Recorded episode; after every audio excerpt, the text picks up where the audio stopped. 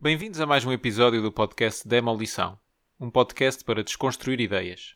O meu nome é João Valadão e vou estar deste lado com o Jossi para debatermos temas presentes, mas pouco aprofundados na nossa sociedade. E porque hoje é Natal, e antes de mais desejar um bom Natal a todos os nossos ouvintes, o tema é precisamente o Natal. O que é o Natal? O que celebramos? Estamos a desvirtuar esta festividade? São muitas as perguntas que podemos fazer sobre a data mais marcante da civilização ocidental. Neste episódio, exploramos as origens do Natal, os seus antecedentes e como esta data se moldou no tempo e no espaço. Um grande feito de estarmos aqui para um segundo episódio deste podcast. É verdade. Já muita gente nos deu como mortos. Espero nós, não, próprios, nós, nós, nós próprios. sim. sim. Mas na verdade, é, tendo em conta que isto é o Natal, uh, já estávamos a pensar também em celebrações cristãs na Páscoa e decidimos fazer uma ressurreição ainda antes do tempo. Bem, e então o que é o Natal? O Natal, como o entendemos hoje, é a celebração do nascimento de Jesus Cristo, a figura central do cristianismo, que terá nascido alguns entre 4 a.C. e 6 depois de Cristo. Ou seja, nasceu entre 4 antes dele e 6 depois dele.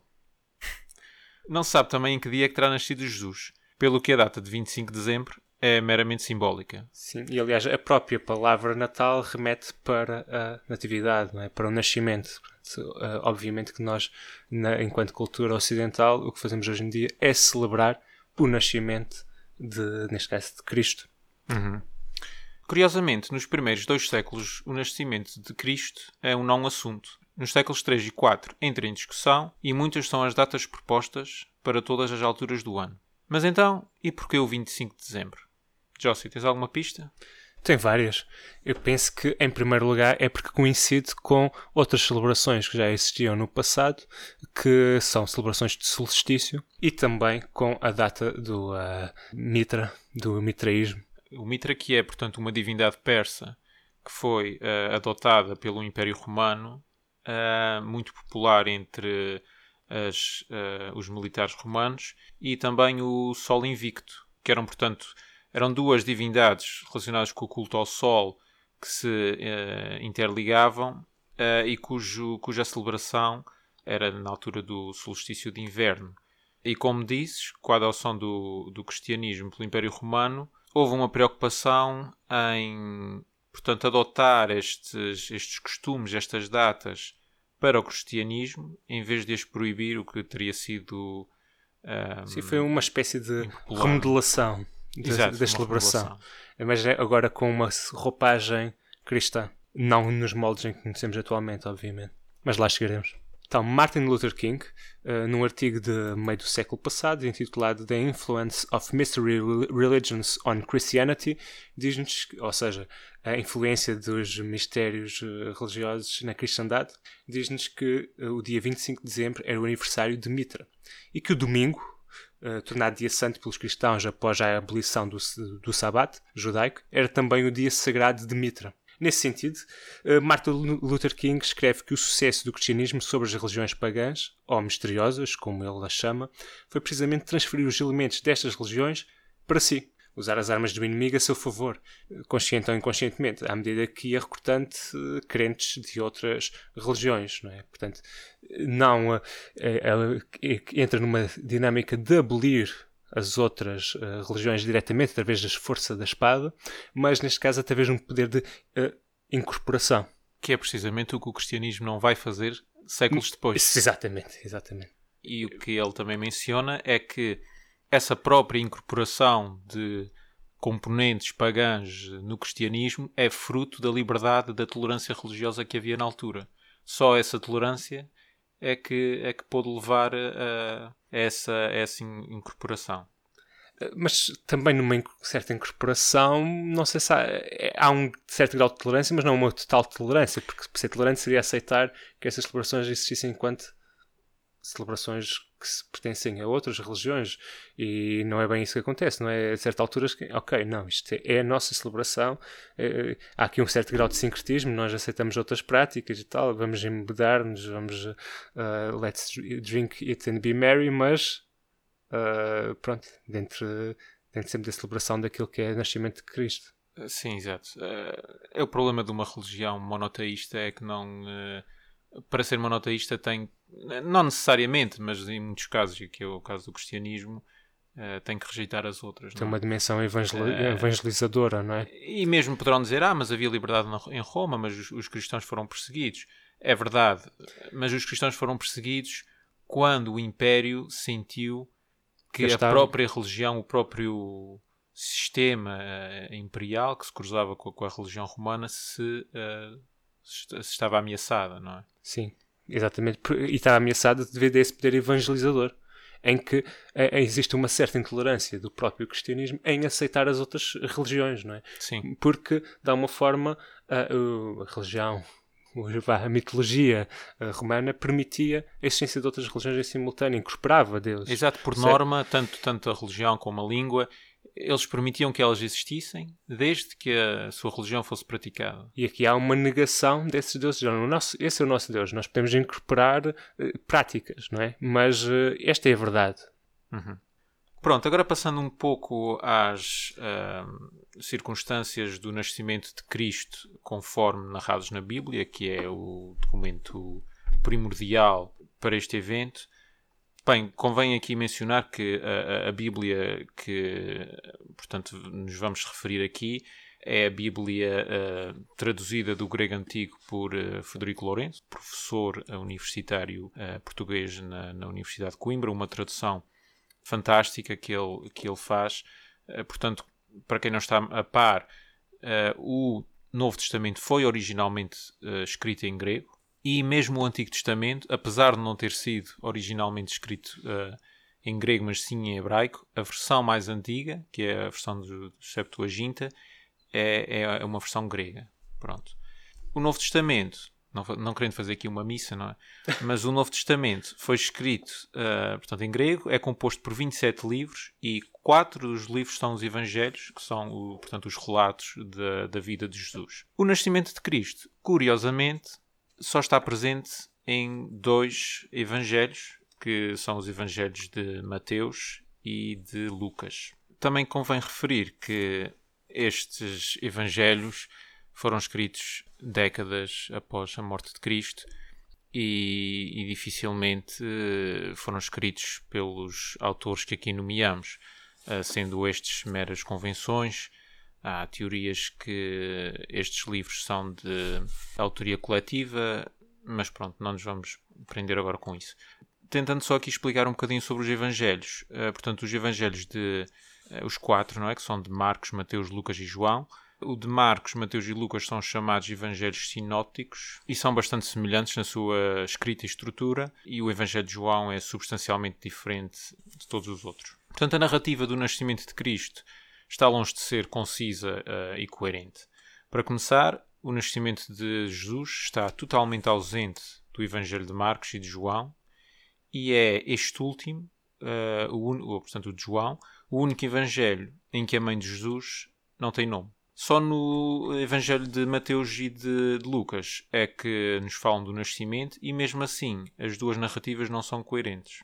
A que é que achas que se deve essa incoerência? Uh, provavelmente terem sido escritos em alturas diferentes, autorias diferentes. Uh, é impossível sabermos exatamente, exatamente esse porquê. Uhum. Também a questão bibliográfica, não, é? não tem acesso a recursos bibliográficos substanciais. Um, pronto, se calhar cada um estava a contar uma narrativa sem o conhecimento do outro, se não foi uma criação coletiva, ou se foi uma criação coletiva, mas em contextos diferentes. Sim, em certos casos, por exemplo, o, o Evangelho de, de João, é provável que quem o escreveu não tivesse qualquer conhecimento dos, dos, dos anteriores, hum. dos chamados sinóticos. Relativamente a esses, é possível que tenha havido um conhecimento, uh, portanto, o de Mateus e Lucas parecem copiar o de Marcos, depois também há outras questões aqui de, de, de fontes mais antigas, okay. mas isso, isso, também depois aqui daria todo um debate sobre as origens e, do Evangelho. Uh, o que é que é dito sobre o nascimento de Jesus nesses Evangelhos? No Evangelho de Mateus, que José e Maria são eh, naturais de, de Belém uh, e que é aí que, que nasce Jesus e que só vão para Nazaré após o regresso do Egito. Uh, em Lucas é um, um pouco diferente. Lucas diz que uh, José e Maria são naturais de Nazaré, mas que tiveram de deslocar-se a Belém para se recensearem. o que na verdade não faz sentido com a realidade histórica uh, que nos diz que nenhum censo na altura foi ordenado na, na Galileia, onde a família vivia, e uh, se atentarmos ao facto que os romanos eram muitíssimo bons em termos de leis e, e registros, hum, é, é, muito pouco Essa provável. história é altamente improvável é altamente improvável. Mesmo Frederico Lourenço que diz que há um propósito de, de Lucas levar José e Maria para, para, para Nazaré, que é a história coadunar-se com uma profecia do Antigo Testamento. Portanto, se lermos. Uh... Havia essa preocupação de tentar uh, adequar a história a, de alguma forma, a uma perspectiva messiânica que já poderia haver, uh, uma expectativa messiânica que já poderia haver no Antigo Testamento. Exatamente. Eh, por isso é que eu, eu recomendo sempre para quem uh, nunca leu a Bíblia uh, e quer começar que leia esta uh, edição de Frederico Lourenço porque é riquíssima em notas e, e ele faz essa, essa ligação entre o, o, Antigo Testamento e o Novo Testamento. Portanto, nós percebemos que há referências messiânicas no, no, no Antigo Testamento, mas estão longe de serem coerentes, ligadas uh, unânimes, não é? E... É, é, quase um, é um, elemento fantástico que vai vir, que vai salvar o, o mundo, mas não há uma eh, não há especificidade né? e depois também Sim, não é e, e, muitas vezes não é assim o mundo uh, nesse de era, nesse aquele mundo, era, era, aquela cidade. Era muitas era, vezes era o mundo era o mundo terreno. Certo. Era as margens entre as margens do rio. E Frederico Lourenço diz que portanto Mateus cita uma profecia de Miqueias que Lucas não cita, mas, mas adapta aos seus propósitos, que é E tu, Belém, terra de Judá, não és o menor entre os regentes de Judá, pois de ti virá o regente que apacentará o povo de Israel. Ou seja, é uma tentativa de ligar Jesus a essas profecias judaicas. Uhum. Dizer, estão a ver? Este é, é, é, o, é o Messias que Sim. era tão falado nas e É, e é o Messias que apacentará. Como é que é? Apastença, apastença. Nem sei, vai ser o pastor. O é? pastor, foda-se. Uh, do povo de Israel, é mas somente do povo de Israel. Depois há outros detalhes que, que só encontramos num evangelho ou outro uh, e, que, e que, como os sabemos hoje, nem encontramos assim na Bíblia. Por exemplo, só em Mateus é que encontramos os, os magos. E eu vou ler aqui só o parágrafo, mais uma vez, não quero estar aqui a, a, a pregar a Eucaristia, mas é para entendermos. Tendo Jesus nascido em Belém da Judeia no tempo do rei Herodes, eis que uns magos do Oriente vieram para Jerusalém, dizendo: Onde está o rei dos judeus que acaba de nascer? Vimos o seu astro no Oriente e viemos para nos prostrarmos diante dele. Hum. Podemos tirar aqui uh, duas conclusões rápidas, que, aliás, ditas por Federico Lourenço nas suas notas. Uma é que não há qualquer referência à realeza destes magos nem aos seus nomes. Portanto, este estatuto de reis e os seus nomes uh, que vieram depois. Foi uma construção posterior. Construção posterior, talvez popular. E também não nos é dito quantos são. Uh, sendo que esse número vem deduzido de um parágrafo que está mais adiante que diz: E entrando na casa, viram um menino com Maria, sua mãe, e, caindo ao chão, prostraram-se diante dele e, abrindo as suas caixas de tesouros, ofereceram-lhe presentes ouro, incenso e mirra. Ah. E daí os três reis magos. Certo. Também é só em Mateus que aparece a estrela de, de Belém. Uma hipótese curiosa é esta estrela tratar-se de uma passagem do cometa de Halley, que foi efetivamente avistada em 12 uh, a.C. por uh, astrónomos chineses. Eu acho que é Halley. Ou Halley, não sei, não sei como é que se, uh, se se pronunciei mal, peço desculpa aos nossos ouvintes.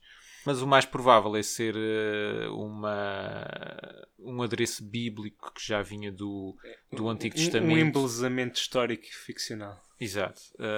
Um, um adereço bíblico, desculpa, só está a retomar, do Antigo Testamento, que vem do livro de Números, que diz: Um astro surgirá de Jacob e um homem se levantará de Israel. Reza Aslan, que é um, um, um estudioso de religião uh, iraniano uh, americano e uh, professor universitário na Universidade da Califórnia, escreveu um livro interessante chamado Zelota. E ele diz-nos que nos primeiros tempos, nos primórdios do cristianismo, não havia portanto, essa preocupação com o nascimento de Cristo, que é uma preocupação que só vem depois, quando começam a haver críticas da, da comunidade judaica a dizer: Ah, vocês estão a ver, é impossível Jesus ser o Messias porque tal e tal, não corresponde ao que está nas Escrituras. Uh, daí também. Uh... A, a, grande preocupação era com a morte de, de Cristo, não é? Que é o, o momento, clim, o clímax. Exato, da história era com a morte e, e, e, pronto, e com toda a sua, a sua pregação. Portanto, é do, a partir do momento em que ele começa a pregar, é, era essa vida de Jesus que interessava. Tudo o que está para trás disso simplesmente não. Sim, também a ideia foco. que eu tenho é que uh, nesse período histórico uh, não havia propriamente celebrações de nascimento ou era algo relativamente incomum e uhum. portanto também não tinha grande relevância e se calhar por isso também não foi fixado. Sim, provavelmente. Ainda sobre o massacre dos inocentes que, que está mencionado uh, em Mateus, não é? Que portanto Herodes sabendo da vinda desse, desse Messias, desse rei dos judeus, sendo ele autenticamente o rei dos judeus na altura, uh, manda, portanto, assassinar os, os bebés nascidos naquele, naquela altura. É curioso também que nos registros, portanto, tanto judaicos, romanos, cristãos, não há qualquer registro de, de qualquer massacre. O que é hum. curioso, porque Herodes era um rei, não é? Portanto, as suas políticas, o, o que ele teria feito é, à partida seria registado. Certo, é, haveria de haver registros disso. E também é curioso outra perspectiva. Ah, mesmo da perspectiva da moral cristã e de um Deus que manda para aí o filho ou pá, uma, uma, entidade que partilha da sua substância e, ah, e como consequência disso há um rei que manda matar montes de crianças.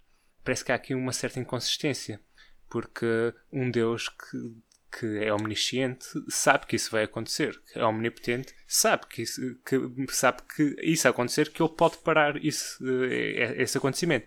No entanto, ele escolhe não parar esse acontecimento porque, de alguma forma, a profecia tem que se cumprir, não é? Uh, Cristo tem que morrer para nos salvar, mas para morrer para nos salvar, não sei quantas crianças terão sido mortas. Obviamente que isso será um mito, uh, mas se assumirmos que esta história é real, estamos a assumir que é perfeitamente aceitável que Deus tenha permitido a morte destes inocentes para que Cristo fosse crucificado. E assim concluímos que o teu evangelho favorito é o Evangelho segundo Jesus Cristo José Saramago, que é, que é exatamente assim que, que, que acaba, não é? Pronto, não terei lido. Ah, não terás lido. não terei lido. Mas, é, portanto, é... é numa, Comecei, mas, eh, mas fiquei nas situação, primeiras 10 páginas. Exato, numa... Tenho que terminar. Portanto, penso que é na parte final em que Jesus está numa barca com, com Deus e com o diabo e em que Jesus uh, confronta Deus sabendo, ah, mas tu sabes que vai vir essa desgraça toda, uh -huh. mas tem que acontecer. E, ah, ok. E pronto. Obviamente alguém já tinha pensado nisto antes de mim e fez um romance. Pronto, e agora também aqui, não querendo desiludir ninguém, uh, o nosso adorado presépio é um exclusivo de Lucas. Em Mateus não há manjedora, uh, nem burro, nem vaca, nem adoração de qualquer espécie pelos, pelos pastores. Aliás, o, o, burro e a vaca nem, nem estão nos uh, evangelhos.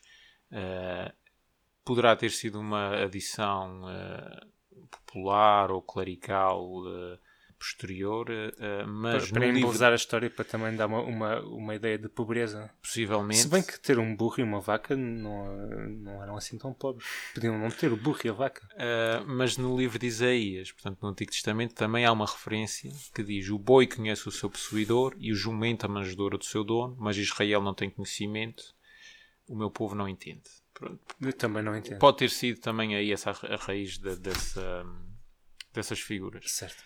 Por fim, uh, um assunto mais polémico, mas que não vamos também aqui navegar muito, porque o tempo está a passar muito depressa.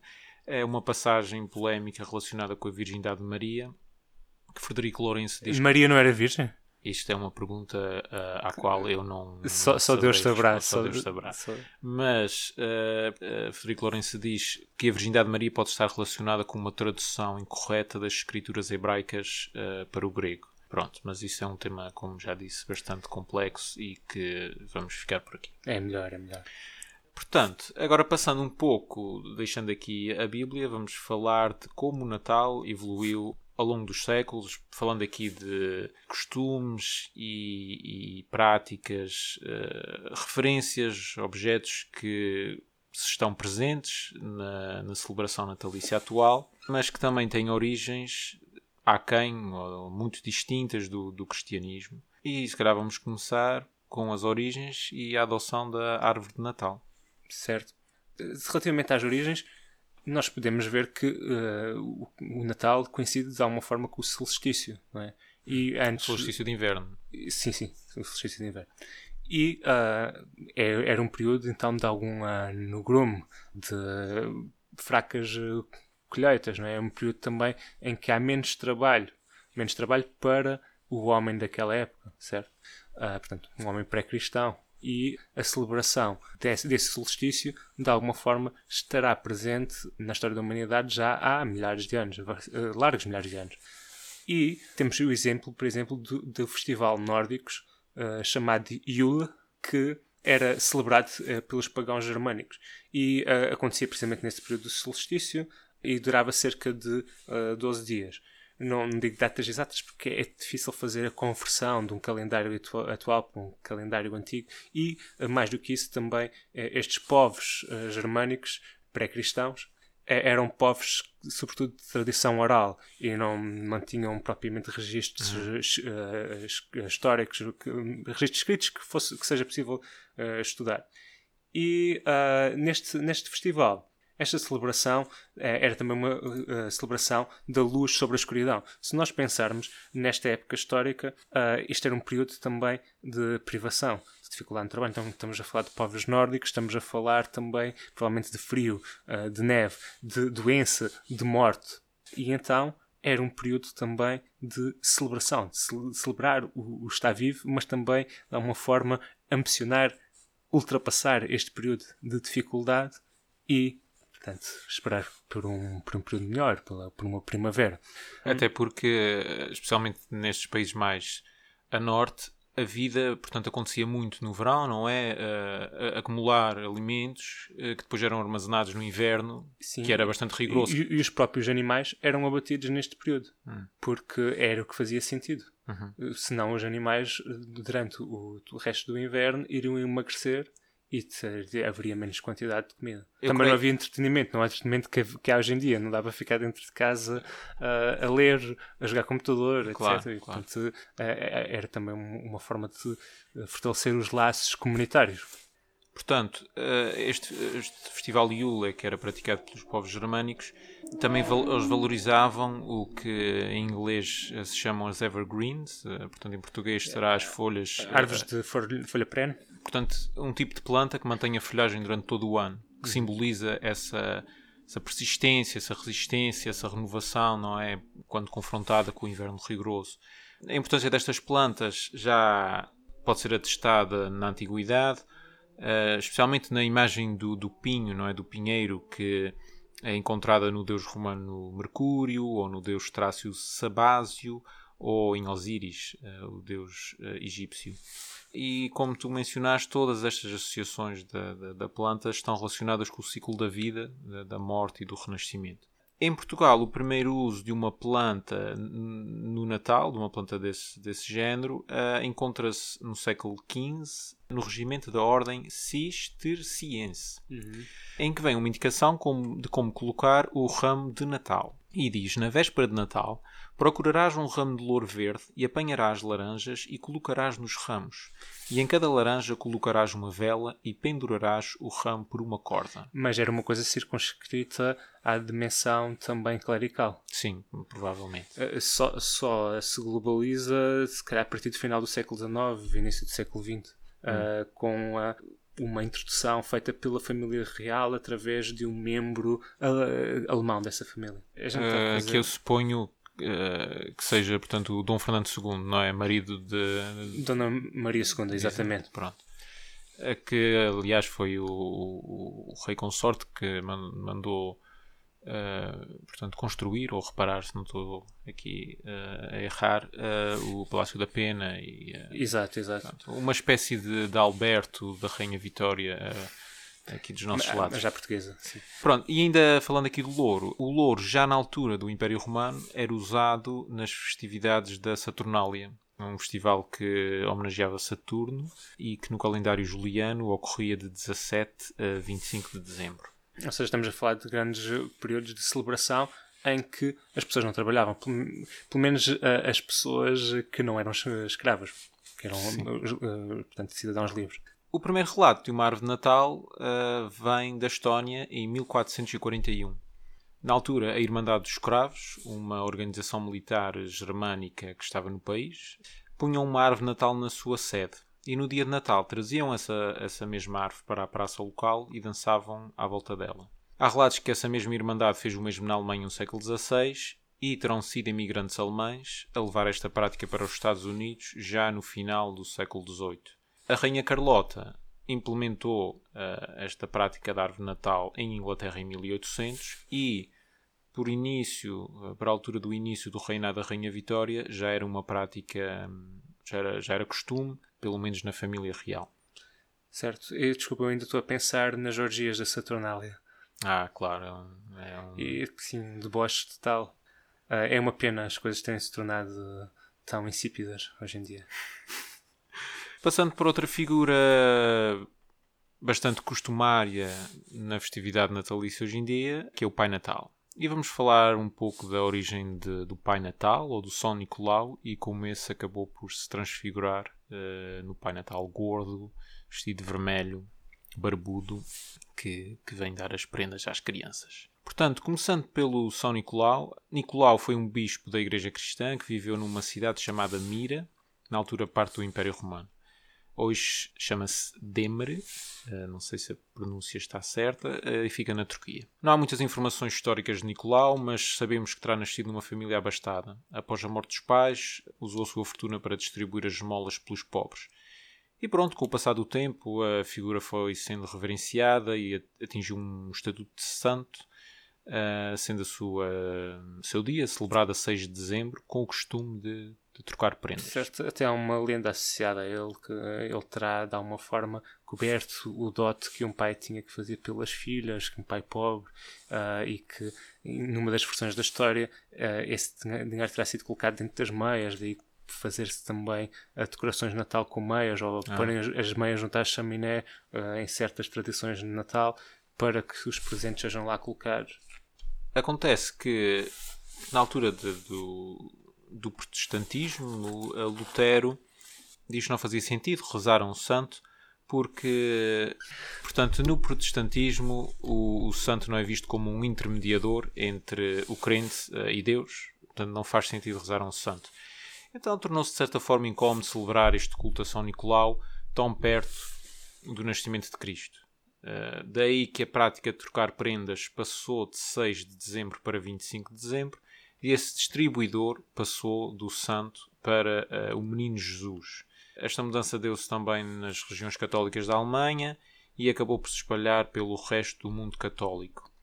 Eh, mas não inteiramente, na, na, na Holanda uh, esta mudança não foi muito bem aceita e, e, eles também tiveram uma adaptação própria do, do São Nicolau chamado Sinterklaas.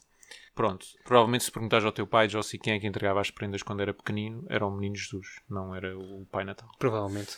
Ou, ou inclusive também às vezes o São Nicolau. lembro que a minha avó dizia que era o São Nicolau. Ah. Em, em Inglaterra há uma, uma, uma própria, uma, uma, personificação própria do Natal, uh, que é o Father Christmas. O que é que podemos dizer sobre o Father Christmas, Jossi? Bem, em português seria literalmente o, o Pai Natal. É esta figura que é muito antiga no folclore inglês e que representava a boa disposição e o comer eh, e beber alegremente, como muita gente gosta de fazer, foi adotada para o Natal, eh, desenvolvendo-se também no período vitoriano. O Father Christmas poderá ter eh, origem no deus nórdico Odin. Lá está, remete para Yule, Yule, também associado ao já referido festival. Acontece que no século XIX, nos Estados Unidos, a figura de São Nicolau e o Father Christmas acabam por se uh, amalgamar, juntando-se para fazer a figura de Santa Claus. Que, que, vem, o nome que vem de, portanto, do holandês Sinterklaas e, e que dá origem então a esse barbudo e, uh, e gordo, gordo, bem disposto, que distribui prendas às crianças. Essa transformação teve origem em dois poemas anónimos. Um poema infantil uh, de 1821 chamado de Old Santa Claus with Much Delight, que nos fala de um Pai Natal com renas e um trenó a chegar na véspera de Natal, vestido de vermelho e a trazer prendas para as crianças bem comportadas. Mas ainda não havia propriamente uma descrição uh, das suas qualidades e, físicas. E importa sublinhar aqui este bem comportadas. Né? Já aqui. Hum, sim, o bem comportadas é importante porque, inclusive, em certas tradições, quando as crianças eram mal ah, comportadas, por exemplo, na Alemanha havia a figura do Krampus. E o Krampus, que, que é um personagem que costuma aparecer no, no, nas celebrações de Carnaval, também vinha associado a uh, ao Santa Claus. Nesse caso não é Santa Claus, mas ao um, uh, São Nicolau. Uhum. que seria no São Nicolau? Creio que sim. E o que acontecia é que o Krampus levava as crianças mal comportadas. levava as crianças mal comportadas e, se elas fossem muito mal comportadas, poderiam não regressar de todo. Okay. Portanto, havia uma certa ambiguidade uh, moral no, no Pai Natal. Dava, mas também tirava, e podia tirar definitivamente.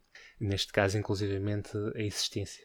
Uh, Sabe-se lá, se calhar ficava a ficavam a trabalhar como doentes para o Pai Natal.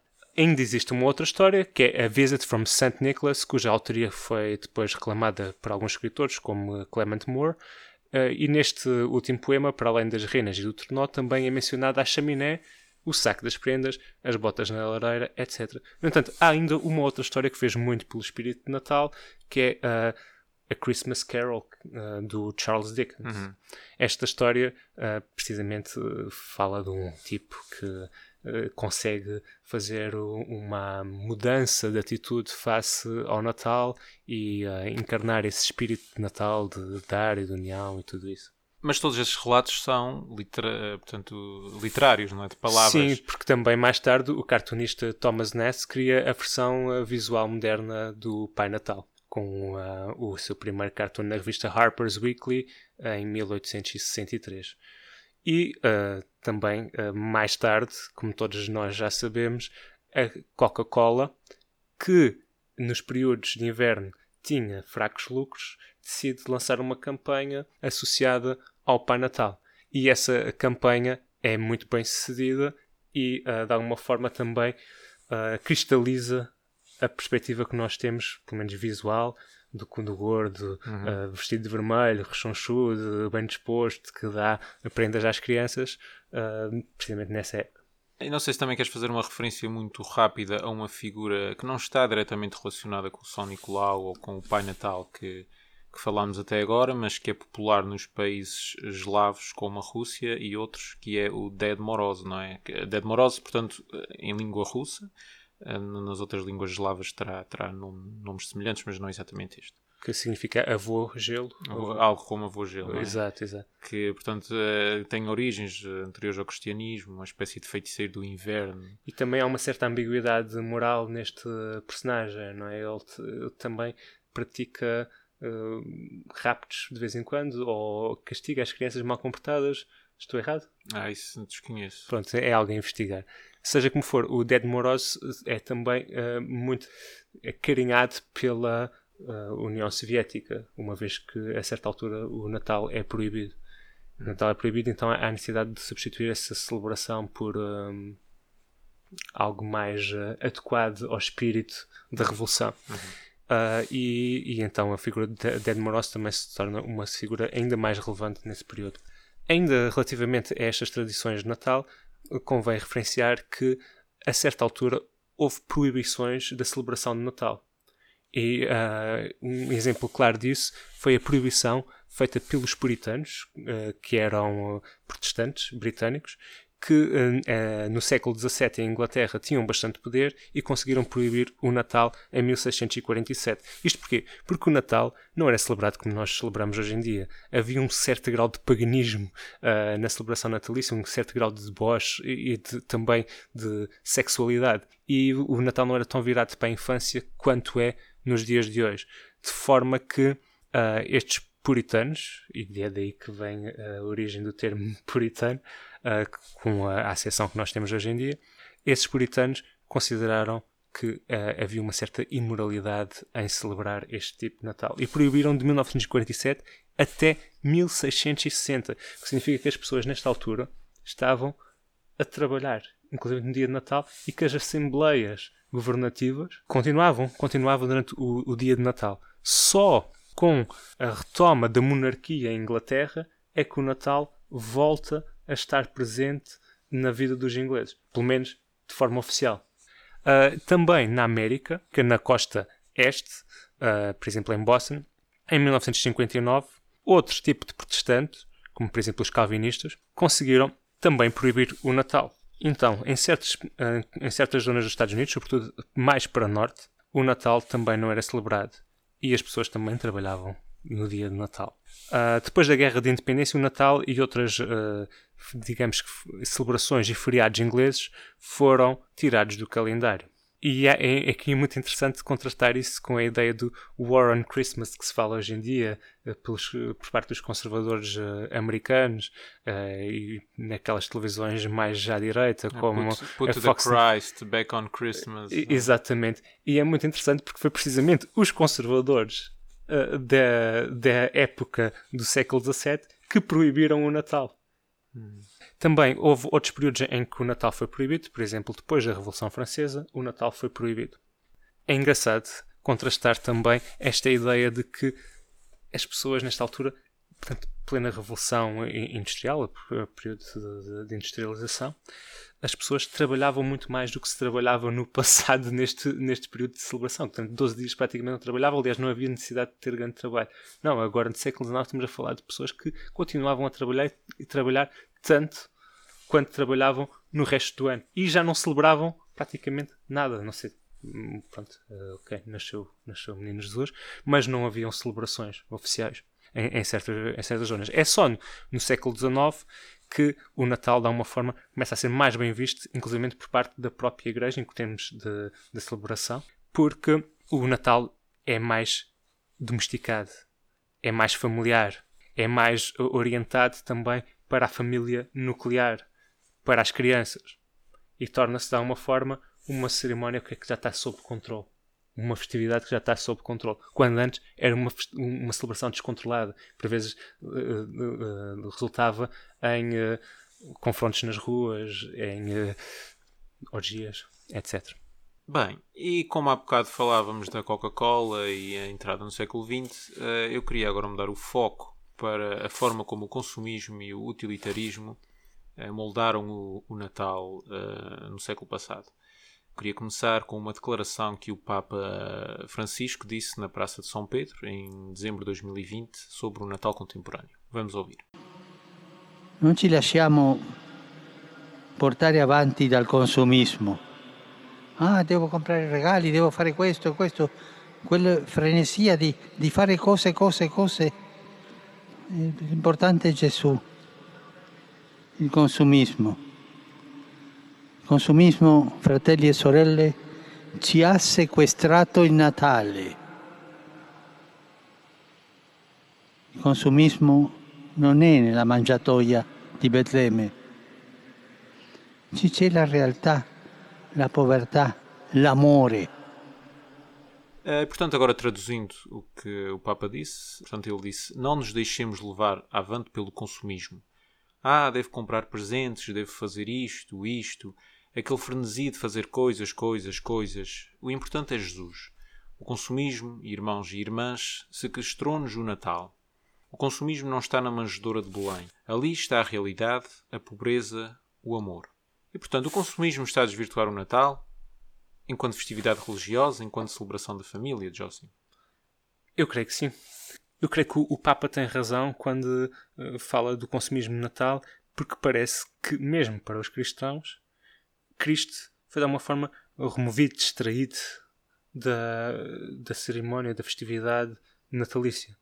Não é? Portanto, existe toda esta celebração exterior à dimensão uh, religiosa e que nós continuamos a chamar de Natal, mas já nada tem a ver com Cristo e com, uh, Cristo e com foi, a religião cristã. Cristo foi completamente suplantado. Portanto, o, o Cristo crucificado é o Pai Natal. Exatamente, Pai Natal crucificado. Uh, e isso é, é muito evidente uh, se nós analisarmos a quantidade de consumo que é feito neste período.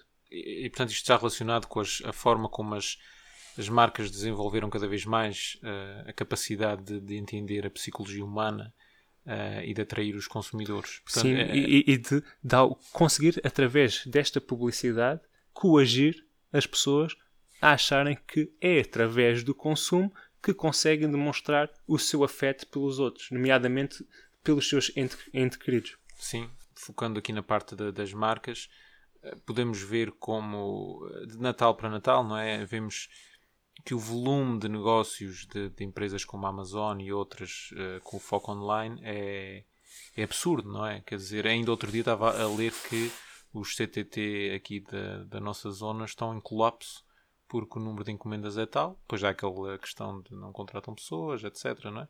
Mas o volume é. é Ou seja, é ao consumismo vem associado também uma certa precariedade laboral. E nunca se foi capaz de produzir tanto, mas ao mesmo tempo as pessoas têm dificuldade em, em Sim, ter é trabalho é, e mesmo quando se precisa de trabalho, as pessoas não são contratadas precariedade que vem desde a produção até à, à, linha de chegada. Também tive a ver um, um vídeo sobre este debate de, do consumismo no Natal e alguém falava que as marcas uh, não apostam só nos objetos, mas também uh, na vinda de experiências. Como quem diz, ah, estão a ver, também há aqui uma valorização da família. Mas, a meu ver, parece-me que mesmo assim ainda é o consumo que está a ser valorizado. Uh, a, a experiência enquanto produto comercial afirma-se como uma vivência familiar por excelência, o melhor tempo que se pode ter em família. Portanto, se, se calhar porque o ritmo que vivemos hoje em dia na sociedade é tão frenético, mas é, é que este, este, este tempo passado em família, enquanto produto, por exemplo, uma ida à Disneyland ou um cruzeiro, é que é o verdadeiro tempo de família, seja, é que é aquele tempo glorioso que vais ter. O, o próprio valor experiencial que nós temos enquanto família ou enquanto amantes é também já mercantilizável. Exatamente. E já é mercantil. Como se o tempo que tens no dia a dia não fosse não tivesse valor por si por si só. Certo. O que o Natal também só é. Só quando é, é validado é, é, por, por uma entidade externa que está a tentar lucrar com a tua experiência. Sim. Portanto, como o próprio Natal, que não é exatamente uma, uma experiência é, vendida em termos comerciais, mas é, como se esse próprio Natal, esse tempo tão típico de, de família, também não, não não tivesse valor por si só, mas tivesse valor porque vai vender tempo para tu estás com a tua família. Uhum. já estou aqui a entrar num devaneio, mas. Não, não, eu, eu creio que, tem, eu creio que é, é uma perspectiva muito interessante. Uh, e depois, indo ao encontro só do que tu, do que tu disseste, okay. as prendas, eh, enquanto objeto, são muitas vezes de facto uma substituição daquele tempo que não tivemos para a família ou, ou, ou para os amigos, não é? Quantas pessoas é que compram prendas para familiares ou amigos que já não vêm hum, a... para alguma forma compensar a sua ausência. A sua ausência. E isso existe mesmo dentro do próprio seio familiar, porque uh, a sociedade contemporânea está assim moldada e corretamente também, em que uh, os, no caso de uma família nuclear, se, se os pais continuam juntos, em princípio, antes, ambos trabalham. Ambos trabalham, ambos passam imenso tempo fora de casa. Portanto, o, tempo que passam juntos é, normalmente é o final do dia, às vezes já cansados, às vezes no meio de tumulto e uh, confusão e também de discussão. Uh, portanto, uh, já não há também uma convivência familiar contínua, a não ser quase só aos fins de semana. E mesmo assim, nem sempre. Ou seja, a própria sociedade mercantil de consumo e de produção acaba por alienar a convivência familiar e torna também uh, compensa essa ausência precisamente com este consumo que, de que nós estamos a falar e que se manifesta de forma muito mais evidente no Natal. E daí que muitas vezes abres a televisão e o Natal é medido como um bom Natal ou um mau Natal primeiramente pelos indicadores económicos, uh, económicos exatamente, uh, baseados no, no, no, crescimento. Quantas vezes não vemos as comparações que são feitas? Ah, os portugueses gastaram mais ou menos do que do que o Natal anterior e parece ser esse o medidor de um bom Natal, não há aqui... Certo. É, é, é o valor a, do dinheiro é que é o grande valor da, da moralidade, quando o, o dinheiro não é moral, é, é a moral. E depois leva-nos para outras questões. É porque, mesmo que seja um bom Natal do ponto de vista económico, o que é que isto vai significar em termos de destruição de habitats, de poluição, etc. Nós temos dados que apontam eh, para os danos que eh, uma celebração como o Natal pode causar, porque aumenta exponencialmente a poluição. Estamos a poluir ainda mais o planeta. Porquê? Porque estamos sobre pressão de grupo, não é? Porque estamos uh, sob pressão de pares e sob pressão social para cumprir aquilo que é a obrigação do Natal, que é entregar prendas isto aquilo, e nós próprios também, e nós não fugimos a isso. Um, Sim. Eh, eu queria aqui mencionar um artigo que até foste tu que sugeriste, uh, do Político, um artigo de 2019. E este artigo refere aqui, é só referente ao Reino Unido, mas acho que podemos tirar conclusões parecidas para os restantes países, pelo menos europeus ou ocidentais. Portanto, todos os natais, a produção de lixo no Reino Unido sofre um aumento de, cerca de 30%. Uh, o, que é, o que é bastante. Depois já aqui também neste artigo algumas coisas interessantes, que é Uh, há algumas controvérsias relativamente às árvores de Natal. Uma árvore de Natal feita de plástico, que muitas vezes pensamos, ah, uh, eu vou comprar uma árvore de plástico. Que é para evitar cortar uma árvore. Exatamente. Mas uma árvore de, de, plástico precisa de pelo menos uma década, portanto, ser usada pelo menos uma década para compensar Uh, a pegada, uso, a pegada ambiental, sim, sim, sim. Do, do, que estarias a fazer se estivesse a usar uma árvore, uh, portanto, sim, portanto, se usares durante uma década, provavelmente não vai durar uma década. Uh, e pronto, e que tipos de desperdício é que nós podemos ver aqui no Natal também? Que cerca de 365 mil quilómetros de papel de embrulho que não é reciclável é uh, descartado todos os anos. Isto é apenas no Reino Unido. No Portanto, Reino Unido se houvesse dados monetários seria ainda mais assustador. E, e, queria mencionar aqui também outro número, só para acabar e esmiuçar este artigo, que é há um consumo que se torna absurdo de carne no Natal, portanto relacionado neste caso com o Peru, e todos os anos, uh, na altura do Natal, cerca de 2 milhões de perus são atirados ao lixo no Reino Unido, no Natal. É, é chocante. Nos Estados Unidos, todos os anos são vendidos cerca de 2,65 mil milhões de cartões de Ano Novo e de Natal, que dava para uh, preencher um campo de futebol, um campo de futebol à americana, não é? Com uh, eh, 10 andares de altura. Normalmente, esses cartões, devido às cores que têm, etc., muitas vezes não são recicláveis. E mesmo que fossem recicláveis, têm um impacto ambiental tremendo. Portanto, quando se fala de ambientalismo e de tudo isso e de diminuir a pegada ecológica e tal, e ao mesmo tempo existe uma eh, hipocrisia gigantesca com a celebração destas, uh, pronto, destas épocas Parece, parece que o Natal uh, está isento dessas polémicas, não é? é tudo é, é, é, permissível. Portanto, isto tudo para dizer que uh, a época de Natal é uma época que adiciona uma pressão imensa sobre uh, os recursos que estão disponíveis no planeta e que, ao mesmo tempo, aumenta a poluição. E claro que também adiciona uma pressão extraordinária sobre os trabalhadores que são responsáveis por fazer as coisas chegar à hora certa, os trabalhadores das fábricas, etc. Já não há aquela realidade de os 12 dias de celebração no solstício são dias para descanso. Não, uh, para muita gente são, são dias de trabalho. Uh, salvo algumas exceções não é? de certos empregos que têm pausa. Pronto, e agora para acabar, queria falar aqui sobre um tema que é a celebração do Natal quando somos ateus, quando somos.